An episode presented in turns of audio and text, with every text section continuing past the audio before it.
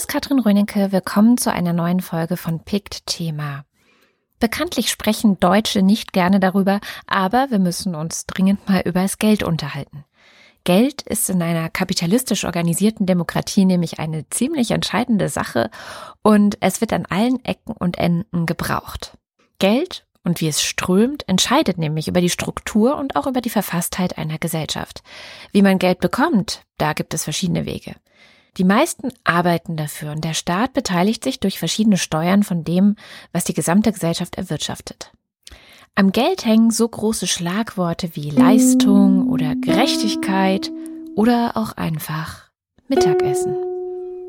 Es geht also um ziemlich viel bei uns heute und vor allem geht es um einen Pick aus dem Kanal Volk und Wirtschaft, in dem Antje Schrupp eine ziemlich provokative These aufgestellt hat.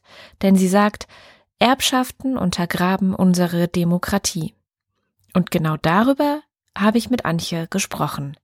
Antje Schrupp ist Politikwissenschaftlerin und ihre Position ist die. Ja, ich habe eine ziemlich radikale Meinung dazu. Ich bin dafür, das Erbrecht abzuschaffen. Also Erben müsste verboten sein.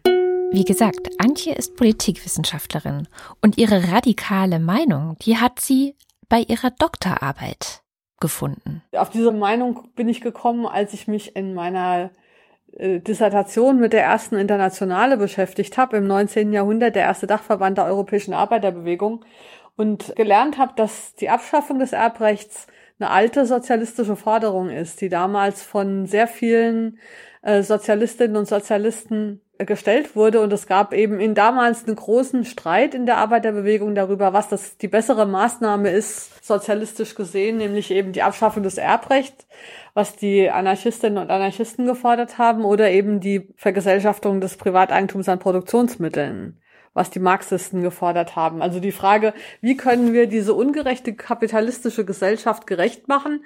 Und da gibt es eben diese zwei Vorschläge. Der eine sagt, äh, es ist nichts Schlimmes dabei, wenn Menschen versuchen, Profit zu machen, zu handeln, äh, Geld zu verdienen.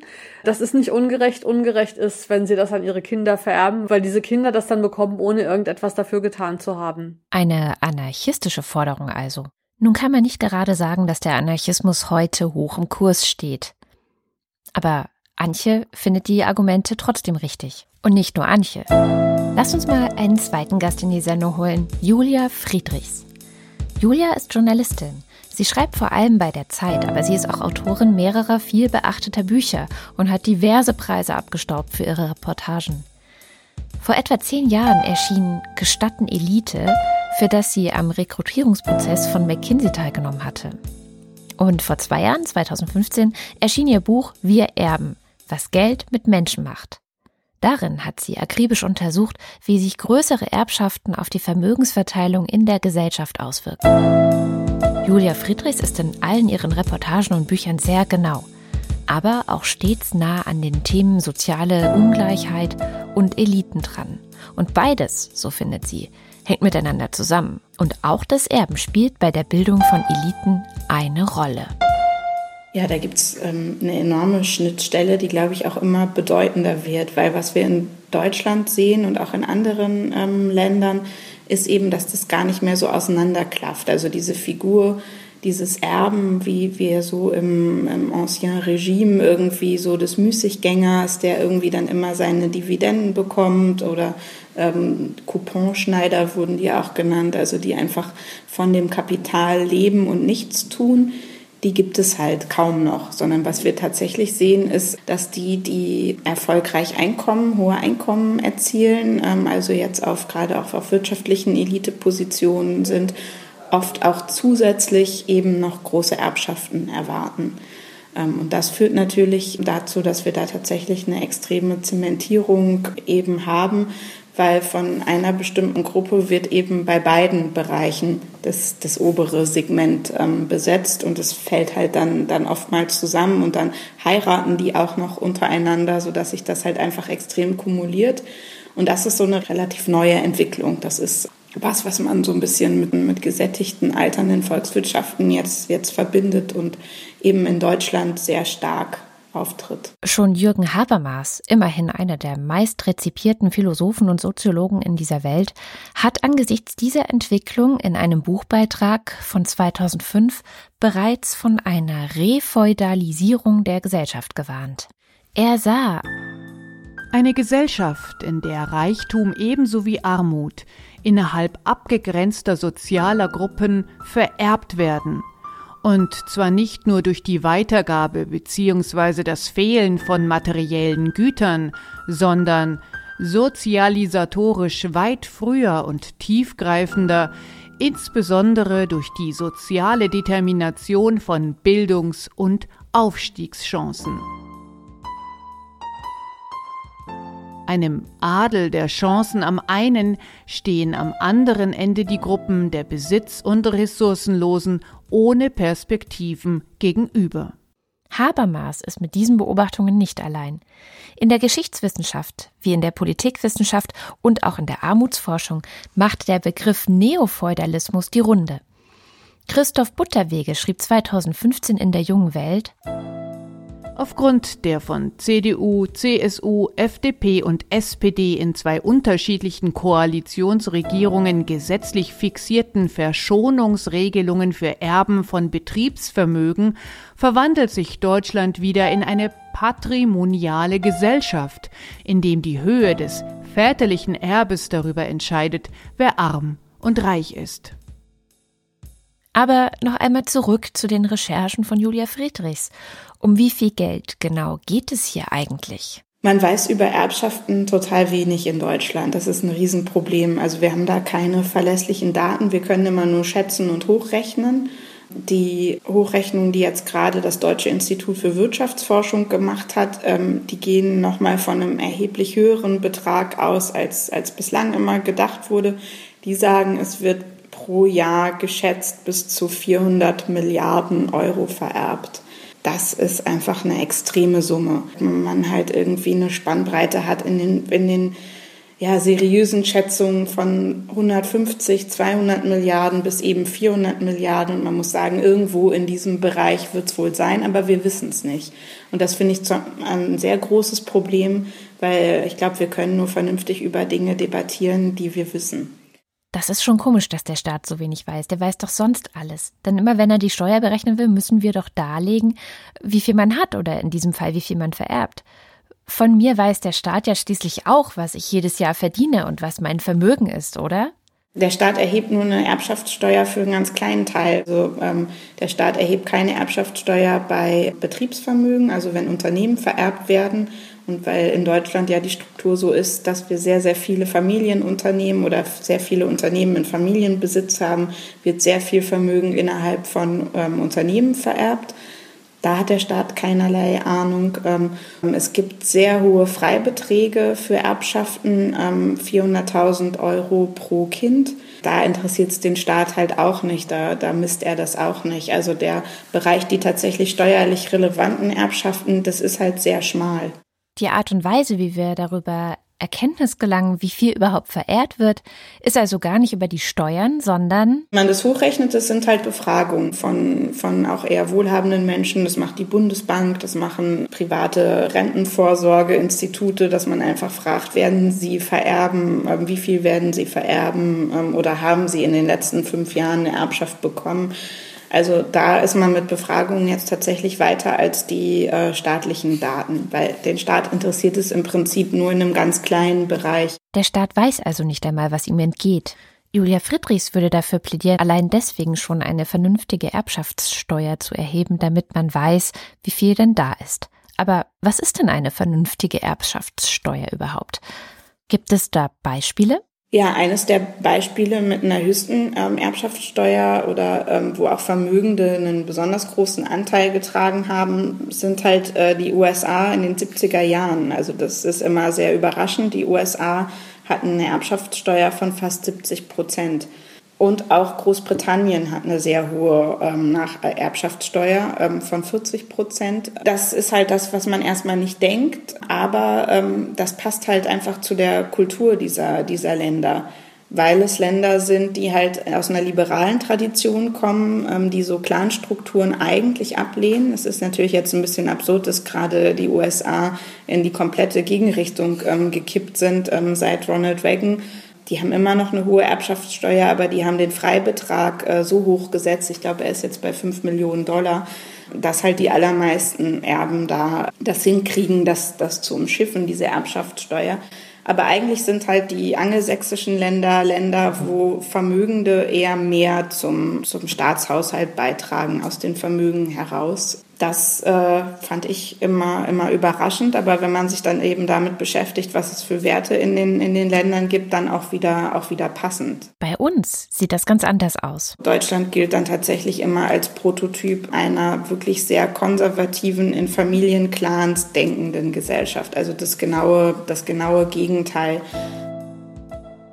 Winston Churchill selbst hat die Erbschaftssteuer als Zitat Korrektiv gegen die Entwicklung einer Rasse von reichen Müßiggängern genannt. Mal kurz mit Zahlen unterfüttert. In den USA war die Erbschaftssteuer bis 1981 zwar auch mit Freibeträgen versehen, konnte aber bis zu 70 Prozent betragen.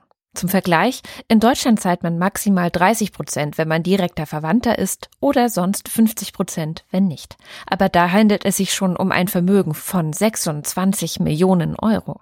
Das ist eine 26 mit sechs Nullen. Und wer zum Beispiel 6 Millionen vererbt, kann sicher sein, dass seine Nachkommen nicht mehr als 19 Prozent zahlen müssen. Nun könnte sich natürlich die Frage stellen, warum ist das nicht genug Gerechtigkeit? Das reicht doch, oder? Genau die Frage habe ich auch Antje Schrupp gestellt man muss schon wirklich sehr um die Ecke denken, um das Erbrecht gerecht zu finden, äh, wenn man sich eben dann anschaut, was das für Kinder bedeutet. Diese, diese Ungleichheit der Startbedingungen, die ist ja so evident und so krass, dass, dass man eigentlich schon sehr die, die natürliche Intuition dessen, was gerecht ist, schon sehr intellektuell verdrehen muss, um dahin zu kommen, dass man das dann dennoch für richtig hält. Also wenn kann man gleich sagen, nee, Gerechtigkeit ist für uns gar kein Maßstab, sondern wir wollen einfach Eliten fördern. Wir wollen, wir verabschieden uns von der Idee, dass alle Menschen gleich sind und sagen, also wir finden das eigentlich gut, wenn es unterschiedliche Klassen von Menschen gibt, die schon qua Geburt so oder so oder so sind. Und wir wollen eigentlich nur, dass in Ausnahmefällen da mal die Schublade gewechselt werden kann.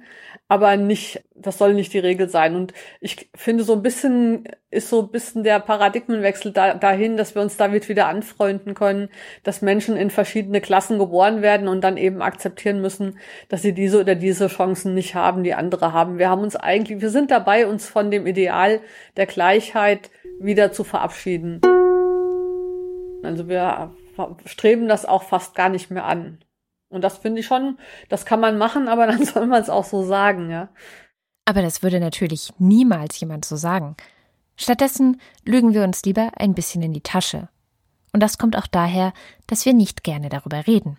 Also erstmal ist es ein riesen Tabuthema. In Deutschland redet man ohnehin ungern über Geld und über Geld, was man nicht selbst verdient hat, ähm, sondern was innerhalb der Familie zirkuliert, redet man noch ungern. Also man häuft zwei Tabus übereinander.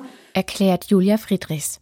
Und ähm, deshalb wird auch innerhalb der Familien zum Beispiel wird auch ganz wenig darüber gesprochen. Ich fand es auch ganz interessant, selbst bei Erben großer Vermögen, die wussten oftmals gar nicht, wie viel werde ich denn bekommen. Darüber wird aber ganz wenig, ganz wenig gesprochen, schon innerhalb der Familien und nach außen halt, halt gar nicht. Und dann ähm, ist Deutschland da auch sehr speziell und sehr entschieden in der Ablehnung ähm, von, der, von, von Erbschaftssteuern oder überhaupt davon, dass es die Öffentlichkeit was angeht, weil Deutschland, glaube ich, sehr viel konservativer ist in der Struktur, als wir uns das immer, immer eingestehen. Also wenn man sich das anschaut und mit anderen Ländern vergleicht, wird zum Beispiel in den USA sehr viel härter und sehr viel offener über die Frage mit den Erbschaften gesprochen, ähm, weil da mehr so dieses jeder ist seines Glückes Schmied und jeder soll von vorne anfangen dürfen und so, wohingegen bei uns es eine ganz starke Tradition gibt, dieses Erhalten für die Familie, ähm, was aufbauen, was Bestand hat, was solides was aber bei diesem Bereich es ganz schwierig macht, eine Debatte überhaupt darum zu führen. Also ganz viele in Deutschland haben die tiefe Überzeugung,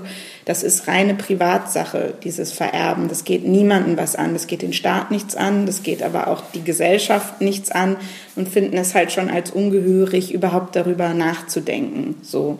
Oh, das tut uns aber leid. Wir hoffen, wir verletzen mit dieser Sendung gerade nicht Ihre Gefühle.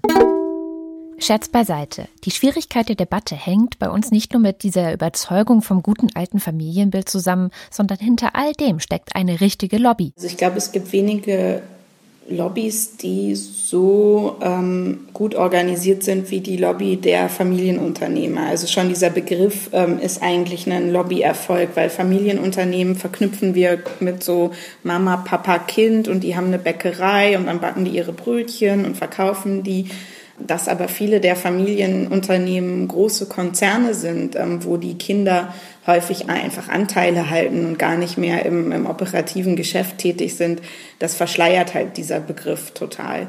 Und Familienunternehmen finden aber die meisten Menschen in Deutschland total schützenswert und gut und wichtig und richtig. Und deshalb ist es zum Beispiel schon ein Lobbyerfolg, dieses, diesen Begriff so platziert zu haben. Und das killt jede Debatte, wenn man sagt, oh, dann gehen in Familienunternehmen, die gehen dann kaputt, die gehen dann pleite und das wollen wir ja alle nicht und so. Und ähm, das entspricht halt überhaupt gar nicht mehr der, der Unternehmensstruktur, wie wir sie halt in, in, in Deutschland ähm, haben.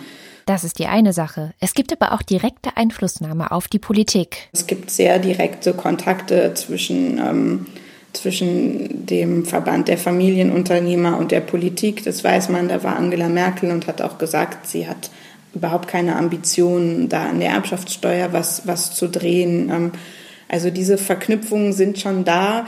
Wobei ich aber glaube, dass das größere Problem tatsächlich die Schizophrenie der Bürger ist. Wenn jetzt aus der Mehrheit der Bevölkerung heraus eine Bewegung oder ein Gedanke entstünde, ja, da muss, das, das, das muss irgendwie geändert werden, glaube ich schon, dass es in der Politik sehr viele gibt, die auch sagen würden, ja, das, das finden wir eigentlich auch. Aber so ist es halt die, es gibt diese, diese, die Bürger, die so komisch, äh, ja, Ungleichheit kritisieren, aber die Maßnahmen ablehnen und dann gleichzeitig eine sehr entschlossene, gut organisierte Lobby.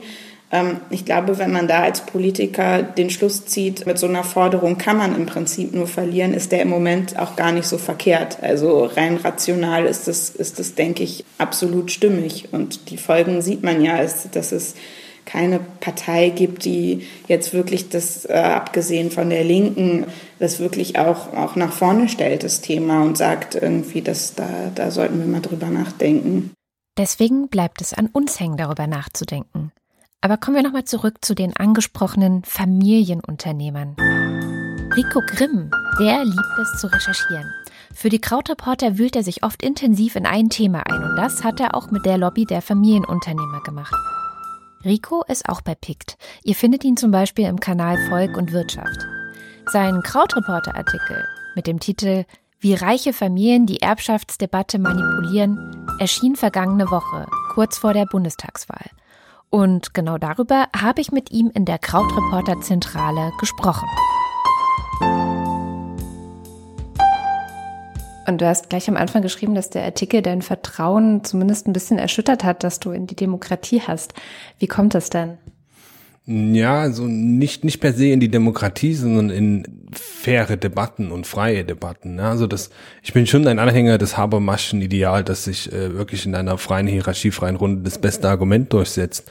Und ich glaube eigentlich auch, dass das über die lange Zeit betrachtet in unserer Demokratie der Fall ist. Ne? Also man darf sich dann nicht von ein paar Monaten oder auch wenigen Jahren so beeindrucken lassen, dann muss ich das über wirklich mal Jahrzehnte und auch Jahrhunderte anschauen. Dann setzt sich das beste Argument durch. Aber dieser Fall, wo es eigentlich glasklar ist, dass diese Unternehmen mit ihrem Verhalten dem Gemeinwohl schaden, indem sie keine Erbschaftssteuer zahlen oder das oder besser gesagt die Debatte darüber auch blockieren. Also das ist ja erstmal der erste Schritt, die Debatte darüber blockieren ähm, ist halt dann doch schon ein Sonderfall gewesen. Was ist das für eine Lobby, die da dahinter steckt? Was, ist, was sind das für Verbände? Zwei vor allem. Das eine ist eine Stiftung, auch tatsächlich nach äh, bürgerlichem Recht. Äh, die Stiftung Familienunternehmen, die ihren Sitz offiziell in Stuttgart hat, aber eigentlich in München ihre Hauptarbeit tut, hier in München und Berlin. Und das andere ist ein klassischer Industrieverband, ähm, die Familienunternehmer heißt es. Was machen die für eine Lobbyarbeit? Also wie funktioniert die? Wie gehen die vor? Die äh, laden ein zu irgendwelchen Kaffeerunden, zu Frühstücken, parlamentarisches Frühstück heißt es dann. Und da wird dann einfach über das Thema geredet. Aber praktisch heißt es dann so, das hat mir einer beschrieben, der damit dabei war, dass dann zum Beispiel die Stiftung sehr parteilich moderiert hat. Also das wissen wir alle, ähm, die eigentliche Macht hat meistens nicht derjenige, der teilnimmt am Spiel, sondern derjenige, der sagt, dass es überhaupt gespielt wird die können die Agenda setzen und bestimmte Themenbereiche einfach ausklammern. Warum gibt es ja? Wo, wofür oder wogegen lobbyieren die eigentlich gerade? Also worüber ich jetzt auch geschrieben habe, das ist schon ein Stück her, aber ich habe das nochmal thematisiert, weil halt jetzt eine Wahl anstand und ich dachte, das muss man mal äh, nochmal aufschreiben vorher. Worum ging es? Das Bundesverfassungsgericht hat gesagt, dass es nicht zulässig ist, dass die Unternehmer so große Ausnahmen und so viele Privilegien bekommen, wenn es ums Erben geht. Geklagt hatte nämlich einen Mann, der von seinem Onkel irgendwie 50.000 Euro geerbt hatte. Und weil die Freibeträge da so niedrig sind, musste er 5.000 Euro als Steuer abführen. So. Und wenn ein Unternehmer halt seinem Neffen 50.000 Euro vererben würde, müsste der nichts abführen. Und da hat das Bundesverfassungsgericht gesagt, das geht nicht, das geht gegen den Gleichheitsgrundsatz des, äh, des Grundgesetzes. Und die Bundesregierung sollte dann eben innerhalb von zwei Jahren ein neues Gesetz vorlegen. Innerhalb dieser zwei Jahre haben sich dann alle möglichen Leute dazu geäußert und eben auch die Familienunternehmer, die ganz genau wussten, wenn in dem neuen Gesetz was Falsches drinne steht, und da geht's wirklich um kleine Zahlen, da geht's um solche Sachen wie, wie bewertet man ein, ein Unternehmen eigentlich? Ja, diese ähm, Familienunternehmer haben sich dann eben bemüht, äh, dieses neue Gesetz so weich als möglich hinzubekommen. Und die haben auch Kontakte in die Politik. Also sie sind auch die Politik. Ne? Also in dem Kuratorium der Stiftung Familienunternehmen sitzt äh, ein ehemaliger Innenminister der CSU, viele Unionsabgeordnete, die sich als wirtschaftsnah verstehen und die auch selber Unternehmen haben, begreifen sich selbst auch tatsächlich als Sprachrohr. Ne? Also dieser, dieser Akteure. Ich meine, da ist auch nichts, das muss man auch mal sagen, da ist nichts Verwerfliches dran. Wenn jetzt äh, ein, ein Umweltaktivist in den Bundestag geht und weiterhin ähm, für die Umwelt lobbyiert, ist das völlig okay. Und natürlich können auch die für die äh, Familienunternehmen lobbyieren.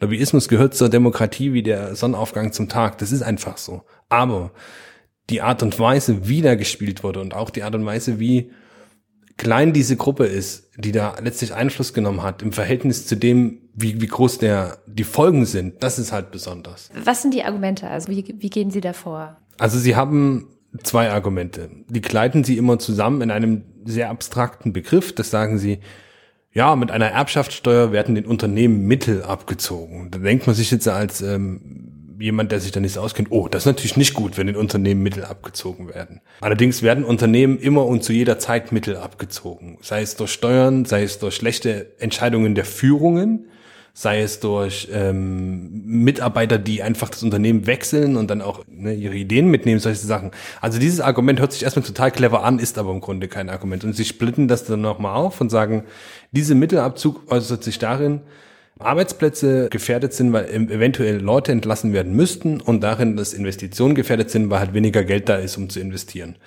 Das zweite Argument interessiert niemanden in der breiten Bevölkerung so richtig, weil das einfach, das verstehen nur Leute, die selber ein Unternehmen irgendwie sind. Ne? Also das ist auch so ein abstraktes Ding. Das erste allerdings ist natürlich eins, das verfängt.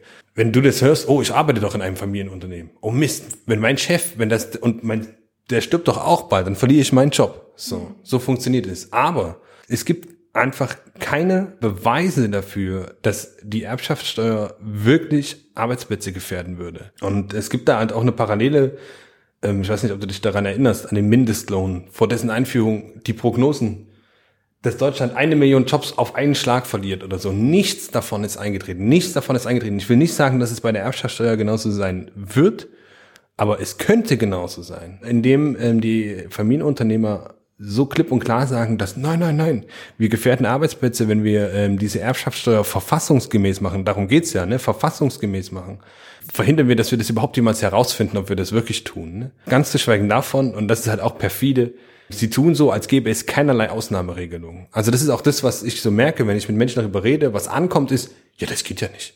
Also, da muss ja, wenn das Unternehmen dann vererbt wird, das, die können ja nicht ihre ganzen Gewinne dann benutzen oder der kann auch nicht einen Teil des Unternehmens verkaufen etc. Es gibt wirklich viele Ausnahmeregelungen, die daran gebunden sind, dass wirklich niemand entlassen wird. Wo Also wenn du niemanden entlässt für sieben Jahre, musst du sehr, sehr wenig Erbschaftssteuer zahlen. Also was wollen sie denn eigentlich noch? Ne? Also sie wollen, dass sie überhaupt nichts zahlen. Und dann aber, das betrifft dann vor allem nur halt so die richtig großen Unternehmen. Und da reden wir dann halt von Henkel mit 20 Milliarden Umsatz im Jahr. Weltkonzern. Das heißt, auch das ist ja, das hat Julia Friedrichs auch gesagt, so ein bisschen eine Verschleierungstaktik. Sie nennen es Familienunternehmen und da entsteht ja in den Köpfen von den Leuten schon so ein bestimmtes Bild. Absolut. Also der Entwurf, den Schäuble im Januar 2016 vorgelegt hatte, da habe ich noch die Anfrage im Kopf, hätte 99 von 100 Unternehmen sofort ausgeschlossen, dass sie überhaupt, und jetzt reden wir, überhaupt geprüft werden, ob sie Erbschaftssteuer zahlen. Also wäre es nur um die Prüfung gegangen, nicht, dass sie zahlen. Also da das heißt, ein Unternehmen von 100 wäre überhaupt erst geprüft worden und es hätte dann aber wahrscheinlich nicht mal zahlen müssen. Also so. Also das heißt, das Gesetz, so wie es ist, hat schon riesige Ausnahmeregelungen für alle möglichen Unternehmen. Und das ist halt genau das, ähm, was passiert. Das eine Unternehmen, das nämlich übrig bleibt, ist dann das Großunternehmen.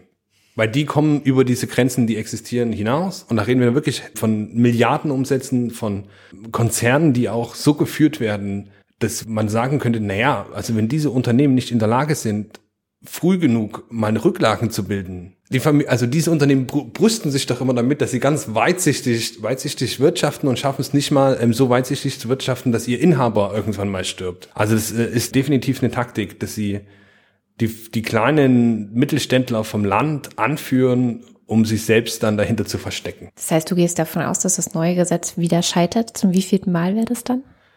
Wenn ich richtig gezählt habe, äh, seit Gründung der BRD zum, das wäre das fünfte Urteil des Bundesverfassungsgerichts.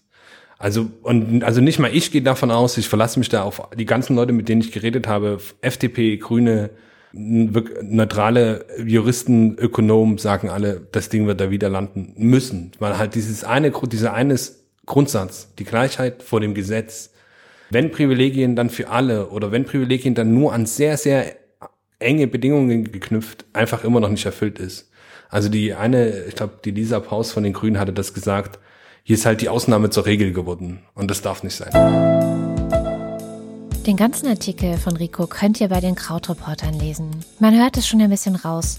Rico Grimm ist ein wenig pessimistisch was die ganze Sache angeht. Er beendet sein Recherchestück mit dem Wunsch, dass die Mehrheit im Land beginnt, eine andere Frage zu stellen, nämlich eine, die berücksichtigt, dass in Deutschland keine Steuern auf Millionenvermögen gezahlt werden müssen, die vererbt werden. Was hat das denn mit Leistung und Gerechtigkeit zu tun? Wir Bürger, so rät uns Rico, sollten die Großerben einmal fragen, was sie denn getan haben, um dieses Vermögen zu verdienen. Die Lobbyisten hätten darauf nämlich oft keine gute Antwort. Aber zuerst müssten wir Bürger mal anfangen, uns die Geschichten zu erzählen, was dieses Erbrecht tatsächlich für uns bedeutet in unserem Alltag. Eine Geschichte wie diese könnte so aussehen. In Berlin leben ein Mann und eine Frau. Sie lieben sich und die Frau wird schwanger. Eigentlich der Zeitpunkt, wo man gemeinsam in eine größere Wohnung zieht. Doch die Quadratmeterpreise in der Stadt liegen derzeit so hoch, dass sie es sich nicht mehr leisten können. Es bleiben zwei Möglichkeiten. Entweder sie verlassen die Stadt oder sie leben ihre Elternschaft über zwei Wohnungen hinweg. Was das mit Erbschaften zu tun hat? Ja, eine Menge sogar. Ja, die Wohnungen sind halt schon das beste Beispiel, mhm. weil der Immobilienmarkt einfach so ein neuer Kampfplatz für soziale Ungleichheiten geworden ist und es da einfach sowohl in im Erleben vieler Menschen offensichtlich wird, als auch in den, in den Daten. Also wir wissen ja, dass sich ähm, junge Menschen wenig seltener Immobilien leisten können. Und wenn sie das können, dann in der Regel durch familiäres Geld. Also da haben wir schon, dass, dass wir sehen, dass ganze Gruppen von der Teilhabe am Immobilienmarkt in Großstädten ausgeschlossen werden, ähm, die eben keine Erben sind. Erklärt Julia Friedrichs. Das ist aber nicht die einzige Folge dieser extrem ungleichen Chancen auf dem Markt. Neben dem Immobilienmarkt haben Erben nämlich auch auf dem Arbeitsmarkt oft bessere Startchancen wenn verlangt wird, dass fünf Praktika gemacht werden oder dass man auch eine Auslandsstation haben muss, ist es natürlich was, was jetzt Leuten leichter fällt, ähm, wo die Eltern sagen, ja komm, dann ähm, bezahlen wir dir die Wohnung, ähm, dann übernehmen wir dein, dein monatliches Geld. Die von Julia Friedrichs beschriebenen Effekte kann man heute bereits sehen und auch messen. Besonders betroffen ist übrigens Ostdeutschland. Sören Götz hat in der Zeit beleuchtet, wie die ungleichen Chancen und Teilhabemöglichkeiten durch die DDR-Geschichte nur verstärkt wurden. Denn das Wirtschaftswunder, so Götz, das gab es nur im Westen. In der DDR verhinderte eine sozialistische Diktatur, dass sich die Bevölkerung ein Vermögen aufbauen konnte. Hätte Peter Ackermann wenige Kilometer weiter östlich gewohnt, wäre er heute wahrscheinlich kein Millionär. Die ganze Erbdebatte bezieht sich in einem großen Umfang vor allem auf Westdeutsche. Es ist ihre Erzählung von den Familienunternehmen, die in der breiten Masse bisher bestens verfängt. Antje Schrupp hat allerdings eine andere Erzählung in Angebot. Also diese Erzählung im 19. Jahrhundert der anarchistischen Fraktion der Arbeiterbewegung, die war eben die Idee, dass der Besitz äh, von Menschen nach ihrem Tod in öffentliche Infrastruktur für alle Kinder gehen. Die haben sich also vorgestellt, eine gute öffentliche Schulausbildung, Chancen und Gelegenheiten zu studieren und zu lernen für alle Kinder, unabhängig eben vom Wohlstand ihrer Eltern. Und das, das wäre ja so eine Idee, die wir auch wieder beleben könnten. Also stell dir vor, wir hätten tolle Schulen für alle Kinder. Ja, wir hätten so kleine Salem-Internate, ja, für alle. Alle könnten eine gute Ausbildung bekommen und so weiter. Also das wäre ja eine, eine Vision, die man haben könnte, gerade auch angesichts der schlechten Schulerfolge vieler Kinder oder auch der Tatsache, dass ist ja auch, wird ja auch diskutiert, wie unterschiedlich die Chancen für schulischen Erfolg sind, je nachdem, aus welchem Milieu die Kinder kommen. Das ist ja, das wird ja immer drüber geschrieben, aber eine richtige Lösung oder so wird dafür nicht angeboten. Die kann ja nur sein, dass man viel mehr Ressourcen in die Ausbildung steckt. Das ist auch ganz leicht zu kommunizieren. Ich weiß gar nicht, wo da das Problem sein soll. Aber wir trauen uns das nicht, weil wir, glaube ich, tatsächlich aufgehört haben, in Bezug auf die Ökonomie visionär zu denken sondern äh, linke Politik beschränkt sich ja letzten Ende darauf, äh, das zu verteilen, was freiwillig abgegeben wird, mehr oder weniger. Es ist ja nicht mal mehr eine Vermögensteuer oder so in der Diskussion oder eine Erhöhung der Erbschaftssteuer. Es ist ja eher noch die Frage, wie verhindert man, dass noch mehr Steuern abgebaut werden. Und das Coole an, dem, an der Abschaffung des Erbrechts ist, dass da Geld kommt von Leuten, die es gar nicht mehr brauchen. Das heißt, man kann alles, man könnte alles Geld behalten, was man hat. Man musste gar keine Steuern bezahlen. Erst wenn man stirbt, geht's weg. Ja, und dann ist man ja schon tot. Also das ist doch eigentlich, ja, ist doch super. also man Worum es geht, ist Leistung und Gerechtigkeit als Grundpfeiler in unserer kapitalistisch funktionierenden Demokratie. Die derzeitige Erbpraxis stellt diese Grundpfeiler in Frage und die groß angelegte Lobbyarbeit der sogenannten Familienunternehmen verhindert offenbar, dass sich hier wie sonst auch ganz im Habermaschen Sinne das bessere Argument durchsetzen kann. Aber es liegt an uns allen, durch unsere Gespräche miteinander und durch unsere eigenen Erzählungen hier und an die Politik, die unbequemen Fragen zu formulieren. Im Wahlkampf ist das ja eher schiefgegangen. Aber vor uns liegen vier Jahre, in denen man auch ganz genau wird schauen müssen. Warum ist eigentlich im Osten die Unzufriedenheit so groß? Warum hat eine so große Anzahl von Menschen das Bedürfnis, den Eliten einen Denkzettel zu verpassen? Das war Pick Thema. Alle Links zur Sendung findet ihr wie immer auf der Seite podcast.pict.de. Dort könnt ihr auch eure Kommentare zum Thema hinterlassen und eure Meinung, ob das gerecht oder ungerecht ist. Und ihr könnt auch gerne ein wenig ausführen, warum ihr das denkt. Außerdem freuen wir uns, wenn ihr die Sendung von dort in euren Netzwerken teilt. Vielleicht habt ihr es schon mitbekommen, dass PICT einen weiteren Podcast hat. Den produziert Florian Scheirer für Detektor FM. In der letzten Folge ging es unter anderem um das Thema, was passiert, wenn Waisenkinder Eltern werden und ob es im Lutherjahr 2017 eigentlich auch noch was anderes gibt als die Luther-Salami. Mein Name ist Katrin Rönecke. Wir hören uns in zwei Wochen wieder. Ach, und übrigens, wenn Sie Interesse haben, bei uns zu werben, dann schauen Sie doch einfach mal auf unsere Webseite podcast.pick.de slash Kooperation vorbei.